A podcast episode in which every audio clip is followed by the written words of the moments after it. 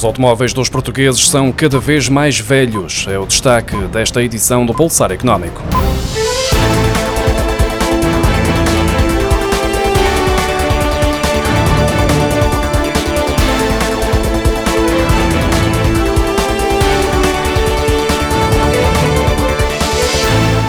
Idade média dos automóveis ligeiros de passageiros em Portugal no final do ano passado era de 13 anos e meio, o que representa um ligeiro aumento em relação aos 13,2 anos observados em 2020, de acordo com a Associação Automóvel de Portugal. A ACAP refere num relatório divulgado esta semana que o mercado de ligeiros de passageiros era composto por 5 milhões e 410 mil veículos a 31 de dezembro de 2021, com uma idade média de 13 anos e meio. Deste universo, 1 milhão 353.908 automóveis, ou seja, 25%, tinham mais de 20 anos, seguindo-se os veículos com idade entre os 10 e os 15 anos, com 1.056.677 unidades.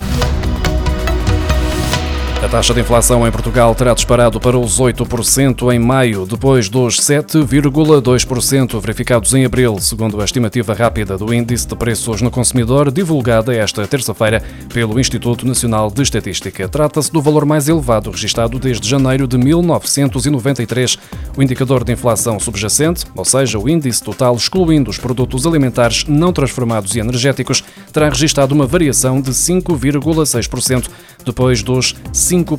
observados em abril, o que representa o registro mais elevado desde outubro de 1994. O INE estima que a taxa de variação do índice relativo aos produtos energéticos face a maio do ano passado tenha ficado nos 27,2%, isto depois dos 26,7% observados em abril, o que corresponde ao valor mais elevado desde fevereiro de 1985, enquanto o índice referente aos produtos alimentares não transformados terá apresentado uma variação de 11,7% em maio, depois dos 9,4% verificados no mês anterior.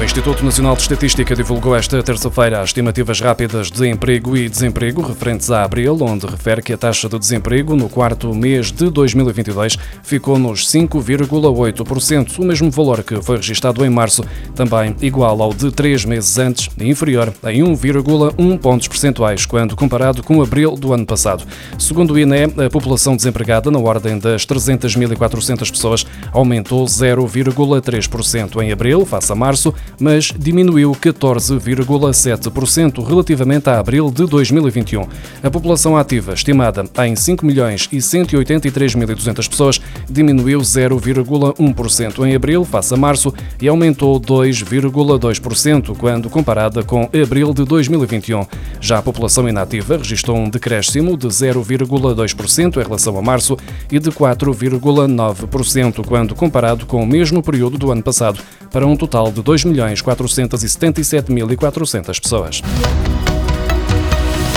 O setor do alojamento turístico registrou 2 milhões e 400 mil hóspedes e 6 milhões de dormidas em abril deste ano, o que corresponde a aumentos de 424,6% no número de hóspedes e de 548,4% no de dormidas face ao mesmo período de 2021. Na comparação com abril de 2019, foram registados crescimentos de 1,6% no número de hóspedes e de 1,1% nas dormidas. É a primeira vez desde desde o início da pandemia que são verificados crescimentos face a igual período anterior à pandemia, de acordo com os dados divulgados esta terça-feira pelo Instituto Nacional de Estatística. Em abril, o mercado interno contribuiu com 1 milhão e 900 mil dormidas e os mercados externos totalizaram 4 milhões e 100 mil, o maior valor desde o início da pandemia. Face a abril de 2019, o mercado interno cresceu 15% e os mercados externos diminuíram 4,4%. Segundo o INE, em abril,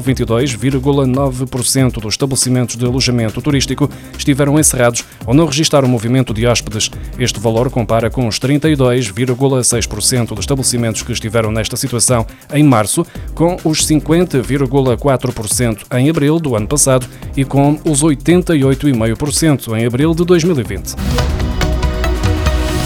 As vendas de gasolina e gasóleo nos postos de abastecimento retalhistas aumentaram 41,18% em março, face ao mesmo período do ano passado, segundo dados divulgados esta terça-feira pela Entidade Nacional para o Setor Energético. Em março foi observado um crescimento de 38,76% na venda de gasóleo rodoviário e de 49,6% na gasolina, mantendo a trajetória de recuperação que vinha a ser sentida nos meses anteriores, mas com um incremento maior neste período, a que não deverá ser alheio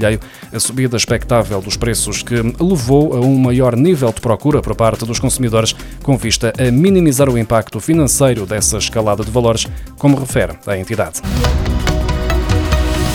A prestação do crédito à habitação vai subir neste mês de junho nos contratos indexados a Euribor a 3, 6 e 12 meses, face às últimas revisões, segundo a simulação da Dinheiro e Direitos, a revista da Associação para a Defesa do Consumidor. Por exemplo, um cliente com um empréstimo no valor de 150 mil euros a 30 anos, indexado a Euribor a 6 meses e com um spread, ou seja, a margem de lucro do banco de 1%, passa a pagar a partir deste mês 472,60 euros, o que traduz uma subida de 26,05 euros cêntimos face à última revisão em dezembro. Já no caso de um empréstimo nas mesmas condições, mas indexado a Euribor a três meses, o cliente passa a pagar 456,33 euros,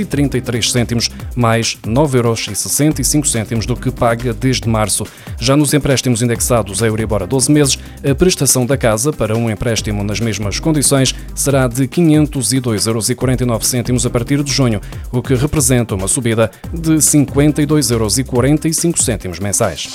Thank you